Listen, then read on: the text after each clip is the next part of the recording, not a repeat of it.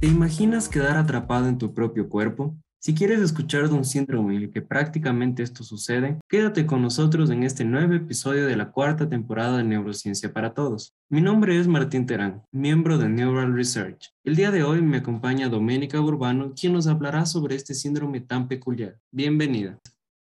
Hola a todos, yo soy Doménica Urbano, estudiante de la Universidad Internacional del Ecuador de tercer semestre. Me siento muy contenta de poder ser parte de este podcast y compartirles acerca del síndrome de cautiverio. Adelante, cuéntanos de qué se trata este síndrome. Bueno, antes que nada, debemos familiarizarnos de manera general con la anatomía. El tronco del encéfalo conecta nuestro cerebro con la médula espinal, la cual transmitirá la información a todo el cuerpo. Esta información se agrupará en vías ascendentes, es decir, sensitivas, y descendentes motoras. Debemos imaginarnos como si fuese una carretera en donde unos autos van hacia la ciudad, las sensitivas, y otros se alejan, motoras, teniendo en cuenta que el cerebro sería la ciudad. Una vez que comprendimos esto, definimos al síndrome de cautiverio como un estado casi siempre causado por una lesión del tronco del encéfalo, donde se van a afectar generalmente las vías motoras. Estas normalmente son las que envían la información motora para que nosotros podamos movernos voluntariamente. Así que si una parte del camino o ruta que tienen las vías se afecta, en este caso esa parte es del tronco del encéfalo, las señales no van a poder subir o bajar a sus destinos y por ende la información, que en este caso era motora, no se va a poder interpretar ni realizar. Por eso el paciente no se mueve casi en absoluto.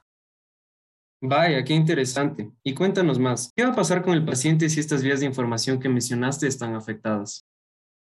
El paciente estará despierto, es decir, consciente. Está intacta la memoria, pensamiento, comprensión, sentimientos, puede ver y escuchar.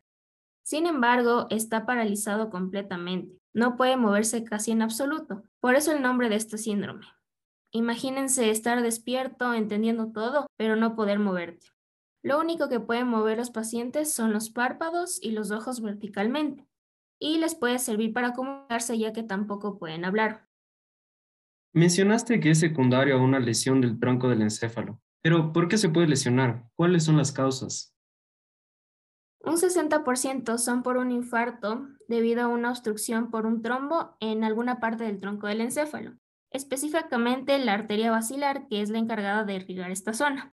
También pueden ser causas no vasculares que afecten igual al tronco del encéfalo. Puede ser una infección, esclerosis múltiple, pero las más comunes pueden ser trauma y tumores. Tal vez existen factores que nos hagan susceptible a que nos pueda dar este síndrome. Te refieres a los factores de riesgo. Y sí, los más frecuentes son la hipertensión, una enfermedad coronaria y sobre todo problemas relacionados con la coagulación de la sangre. Me surgió una duda. ¿Cómo podríamos diferenciar entre este síndrome y el estado de coma o el estado vegetativo? Excelente pregunta. Básicamente la diferencia radica en que, por un lado, tanto el estado vegetativo y de coma, los pacientes estarán inconscientes, mientras que en el síndrome de cautiverio sí hay conciencia y funciones superiores, solo no tienen respuesta motriz. Por otro lado, en el estado vegetativo, el paciente tiene cierta apertura de ojos, periodos de vigilia y sueño, regula su temperatura corporal, puede respirar, pero no habla ni puede realizar cosas que necesiten de un pensamiento superior. Entonces no tienen conciencia de ellos mismos ni de su entorno. El estado de coma, en cambio, es el peor de los tres, por así decirlo, porque el paciente está completamente dormido, inconsciente y con los ojos cerrados. Listo, con eso me queda mucho más claro ahora. Pero tengo otra duda. ¿Cómo se diagnostica? El diagnóstico es clínico. Quiere decir que se evalúan principalmente los síntomas.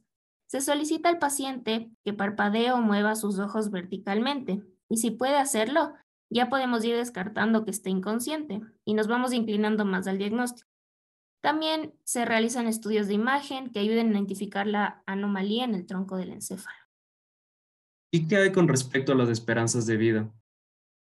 Bueno, esto depende de la causa y gravedad. Por ejemplo, si la causa fue por un accidente cerebrovascular que haya sido pequeño, podría resolverse. Pero en general, el pronóstico del síndrome de cautiverio no es favorable. La mortalidad es aproximadamente del 60%. De los pacientes que sobreviven al cuarto mes, tienen buenas posibilidades de recuperación funcional parcial e incluso podría ser total. Las principales causas de muerte en este síndrome serían respiratorias, como una infección o una tromboembolia pulmonar, también complicaciones cardíacas o que la lesión del tronco del encéfalo se haya extendido. ¿Con esto quieres decir que no hay cura específica? Lastimosamente no, porque cuando hay daños graves del tronco del encéfalo no se pueden reparar y las secuelas neurológicas son permanentes. El tratamiento entonces va a depender de los cuidados básicos del paciente, como alimentación, respiración, aseo, movilización, control de esfínteres y comunicación. Hay que prevenir las complicaciones infecciosas, tratar el dolor y la rigidez muscular. Entonces, la rehabilitación y cuidados adecuados disminuyen la mortalidad de los sobrevivientes en algunos casos. Al menos esas son buenas noticias. De seguro en la actualidad es más sencillo ofrecer un mejor tratamiento. Claro que sí. El avance en los tratamientos como medicina personalizada es posible hoy en día con muy buenos resultados. Claro que hay que tomar en cuenta la parte económica, ya que no todos pueden acceder a este tipo de tratamientos personalizados.